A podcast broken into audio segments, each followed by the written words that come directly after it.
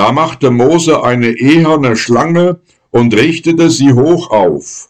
Und wenn jemanden eine Schlange biss, so sah er die eherne Schlange an und blieb leben.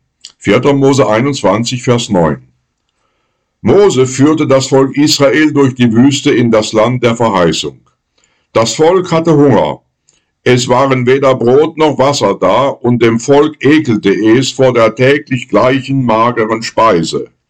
Nicht nur der Hunger machte unzufrieden, Gott schickte feurige Schlangen, die das Volk bissen.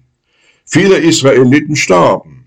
Das Volk bedrängte daraufhin Mose, er solle Gott bitten, die Schlangen vom Volk zu nehmen. Das Volk erfuhr Hilfe, doch auf ganz andere Weise. Gott nahm nicht einfach die giftigen Schlangen weg, Mose sollte aber eine eherne Schlange machen und sie an eine Stange hoch aufrichten. Wer gebissen wurde und die Schlange ansah, blieb am Leben. Giftige Bisse lauern überall. Solche Bisse können Ereignisse im Leben sein, die uns wie giftige Schlangen plagen. Krankheiten, Enttäuschungen in einer Beziehung, Beleidigungen, das Gefühl, immer zu kurz zu kommen und anderes mehr. Wie gesagt, die tödlichen Schlangen sind nicht einfach weg, doch es gab einen Weg, um vor den Schlangen gerettet zu werden. Das Volk Israel sollte die auf dem Stab hoch aufgerichtete eherne Schlange anschauen. Wer das tat, durfte am Leben bleiben. Manchmal muss man wohl dem Bösen ins Auge schauen, um es zu überwinden.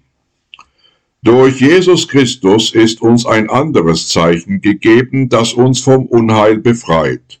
Hoch über Golgatha ist das Kreuz, an dem Jesus starb, aufgerichtet. Jesus starb am Kreuz zu unserer Erlösung. Wer auf Jesu Kreuz achtet, der wird erkennen, dass allein in diesem Kreuz unsere Rettung beschlossen liegt. Wir beten. Wir danken dir, Herr Jesu Christ, dass du für uns gestorben bist und hast uns durch dein teures Blut gemacht vor Gott gerecht und gut und schöpfen draus die Zuversicht, dass du uns wirst verlassen nicht, sondern ganz treulich bei uns stehen, dass wir durchs Kreuz ins Leben gehen. Amen. Andacht verfasst von Ernst Martin Kittelmann.